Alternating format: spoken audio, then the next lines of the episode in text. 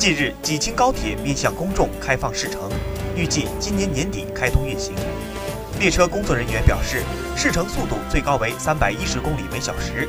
试运行时间表显示，从济南出发到达青岛红岛站，全程一小时四十八分钟。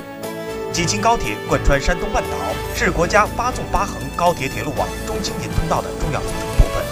西起济南东站，东至红岛站，正线全长三百零七点九公里，开行 G 字头高铁三十二列，全线设济南东站、青岛机场站等十一站。据了解，济青高铁于二零一五年十二月正式开工建设。二零一八年八月开始联调联试，开通后，高铁沿线市民将真正融入高铁时代，出行更加便利。